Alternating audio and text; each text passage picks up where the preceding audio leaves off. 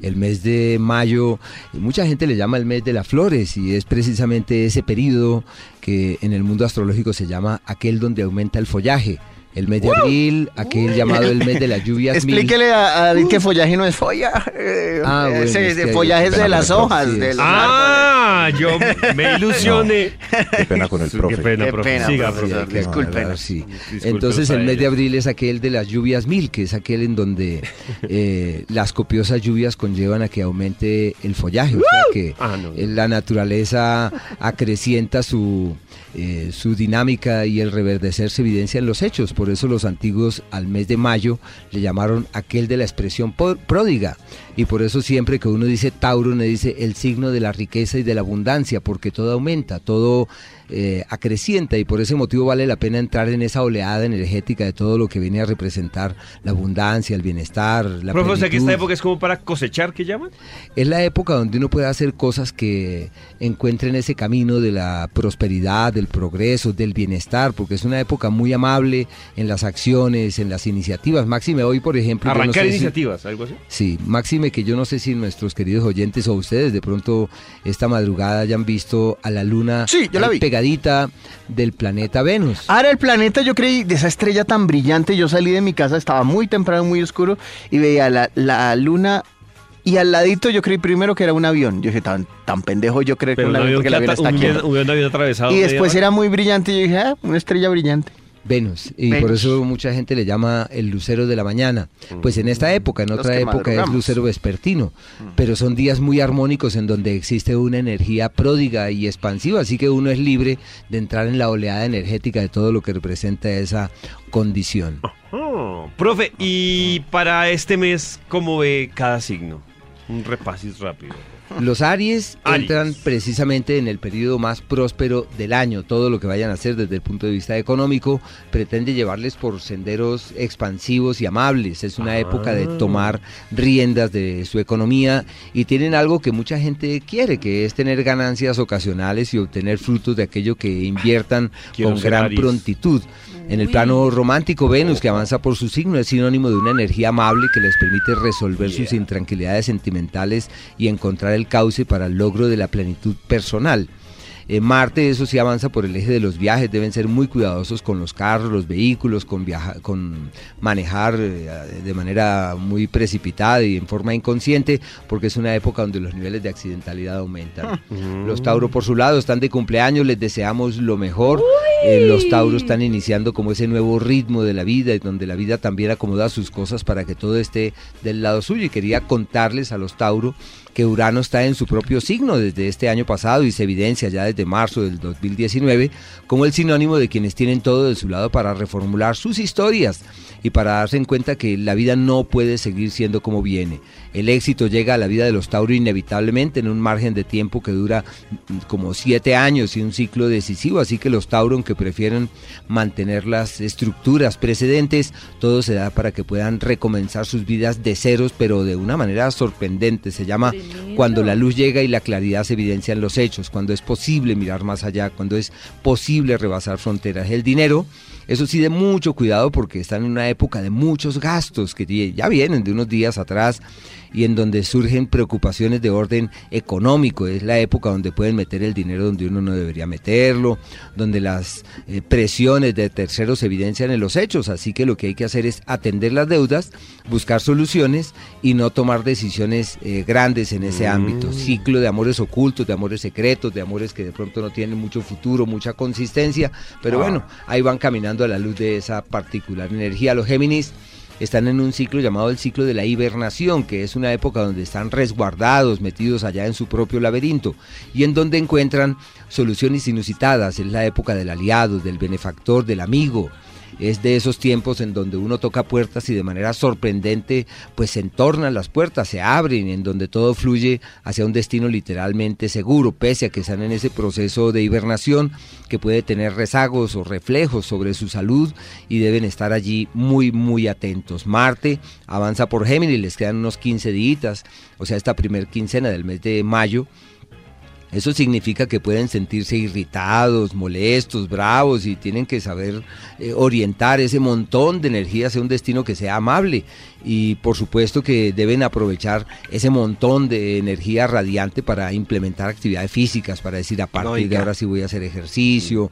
Bueno, no lo único es el estrés y la impaciencia que les acosa por estos días. Los cáncer es un ciclo exitoso en donde cuentan con tres planetas que avanzan por el eje del éxito, como el sinónimo de quienes tienen todo de su lado para proyectarse de una manera amable en ese mundo, en el mundo profesional.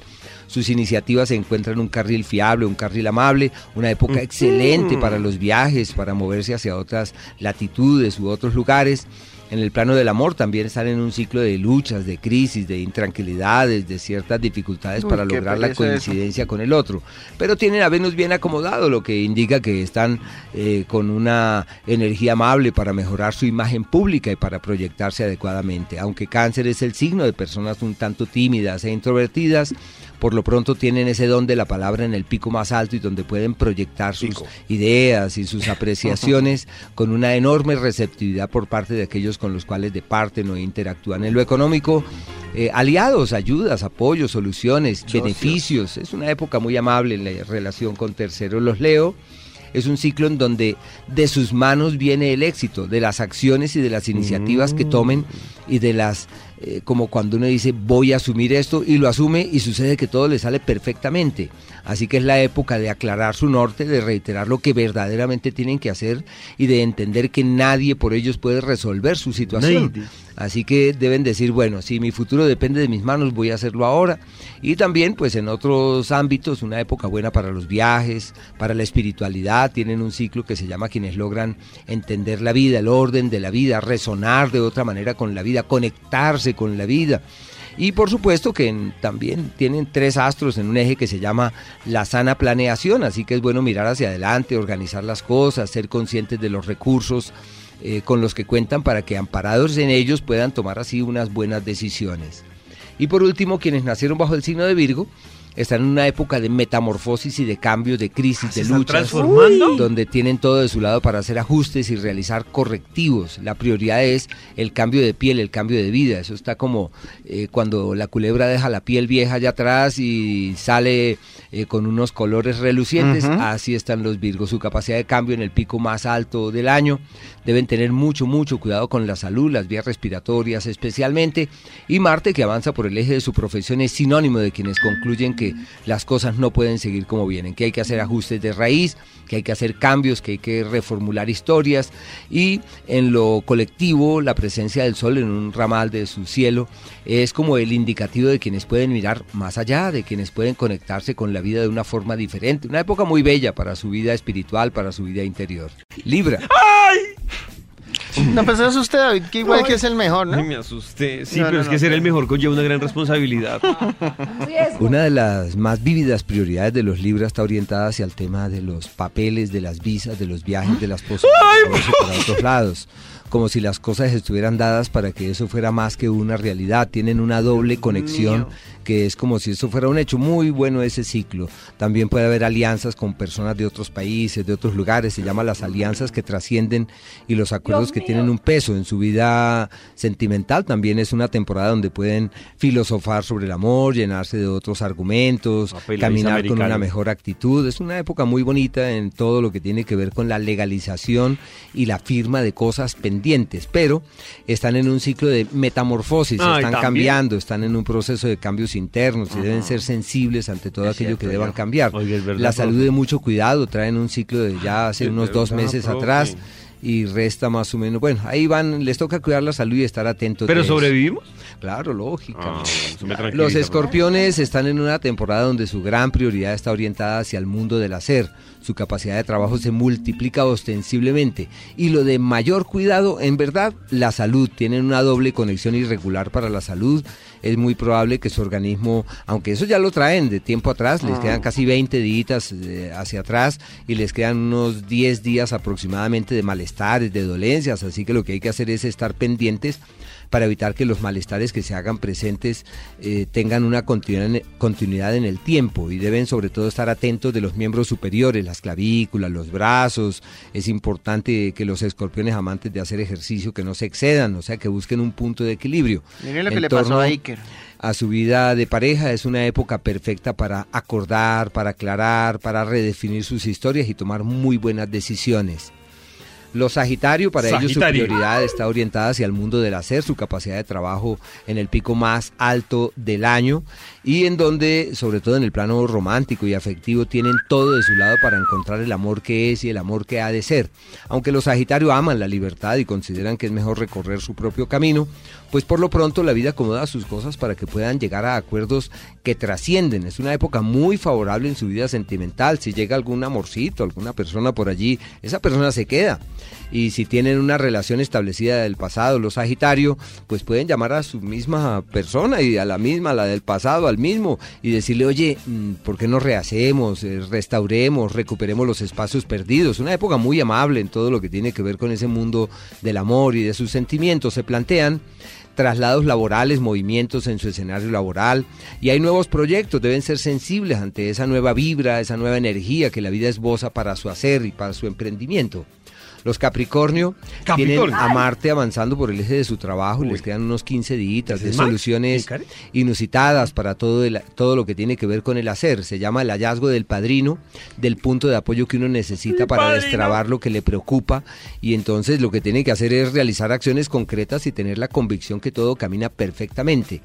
Y en el área de la familia tiene un par de astros que requieren de toda su atención, de todo su tiempo. Ah, Karen tiene un par de astros. Están ahí muy atentos, eh, resolviendo y decantando cosas. Las alianzas laborales con la familia se convierten en más que una realidad, una época perfecta para decir por qué no emprendemos, por qué no hacemos desde la casa, desde aquí, reorganicemos lo que estamos haciendo, démosle un giro a lo que venimos realizando del pasado.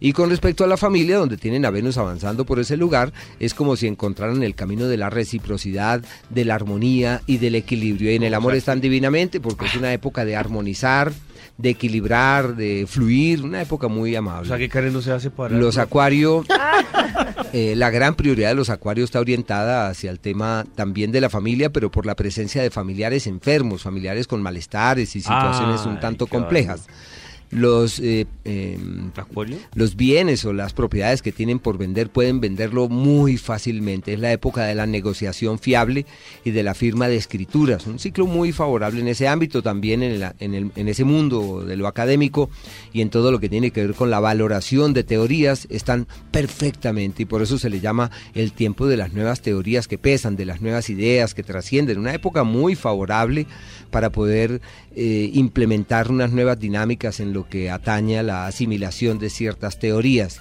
Están en tiempo de amores pasajeros, de amores furtivos y una época excelente para enseñar lo que saben y convertirse en referentes para la vida de terceros. Mm. Y por último, los Piscis están en un ciclo maravilloso también para capacitarse. Todo lo que hagan con viajes, con vehículos, con carros, les va muy bien. El mundo del transporte perfecto. Por temas laborales, lo más probable es que deban moverse hacia otros lugares y también ser conscientes que ese mundo laboral exige que saquen a flote lo que saben. Es como cuando uno tiene unos tesoros, pues tiene que sacarlos a flote y ampararse en ellos. En el plano financiero tienen tres astros que avanzan por ese lugar como el sinónimo de quienes pueden tomar muy buenas decisiones, época de alianzas, de sociedades, también de firma de papeles que pueden llegar a ser productivos y los cambios que quieren realizar, sobre todo en ese mundo del trabajo, fluyen y funcionan de manera certera y amable. Eh, no olviden, quienes nacieron bajo el signo de Pisces, hacer todo lo posible para que la concordia y la armonía reine en el hogar, porque tienen el astro de la ira, de la violencia, la impaciencia avanzando por ese espacio. Y como para pelear se requieren dos, entonces una actitud conciliadora pues es decisiva para que todo camine sin novedad. Profe, nos recuerda por favor el número Profe, sí, por ejemplo, yo quiero saber más. Yo quedé contenta con Capricornio, pero necesito ahondar Yo quedé contento con Libra, pero también necesito más información, profe. Pueden comunicarse al teléfono 232-3248. 232-3248. Algunos días especiales para tener en cuenta este, este mes, o sea, en términos de lo global, de lo general. Lo que pasa es que vamos en camino de un acontecimiento excelso y para un astrólogo, para los astrólogos es algo extraordinario, como es la luna llena. La luna llena se produce eh, el día, eso es más o menos el día 17, 12, 18, el día 18, el 17 el 18, perdón, ese sábado 18, 18 de mayo, que es la luna llena. Y esa luna llena se llama en el mundo astrológico la luna llena del despertar de las energías eh, simientes, como esas fuerzas que estaban allí descansando, despiertan. Por eso los orientales le llaman la luna llena del Huesac que es una luna llena donde ellos hablan del resurgimiento de esa conexión con el Buda o los cristianos con la Virgen. Y los muiscas particularmente hablan que esa es la luna llena de la chisa o la luna llena del cucarrón, en donde yo no sé si ustedes han apreciado que durante este mes salen, los eh, salen una cantidad de ah, cucarrones y la, gente, los no, la ah. gente no es muy consciente de eso, pero los, chipchas particularmente tienen una serie de teorías relacionadas con la evolución y el despertar interior que nos hablan del poder que tiene este esta luna llena, así que vale la pena como entrar en la oleada de todo aquello que nos recuerde que sí es posible cambiar. La chisa, pues es como ese gusanito que vive allá en la tierra, allá en la ah, oscuridad. y cuando la tierra se ablanda eh, por las copiosas lluvias, pues se transforma en ese cucarroncito que nosotros lo vemos que vuela, pero uno no se da cuenta que vivió en la oscuridad y ansía la luz y se eleva y vuela lo más alto que le es posible, recordándonos que nosotros siempre podemos transformar nuestra vida. Es como ese símbolo eh, persa del ave fénix, aquella que nace desde sus cenizas. Es exactamente el mismo símbolo y que en este caso pues es una teoría eminentemente americana que nos eh, recuerda que siempre podemos darle a nuestra vida una lectura o una interpretación más elevada. Profe, 232-3248, ¿cierto? Sí, así es. Ahí llaman y piden una cita Ay, Dios mío, yo la pedí ya.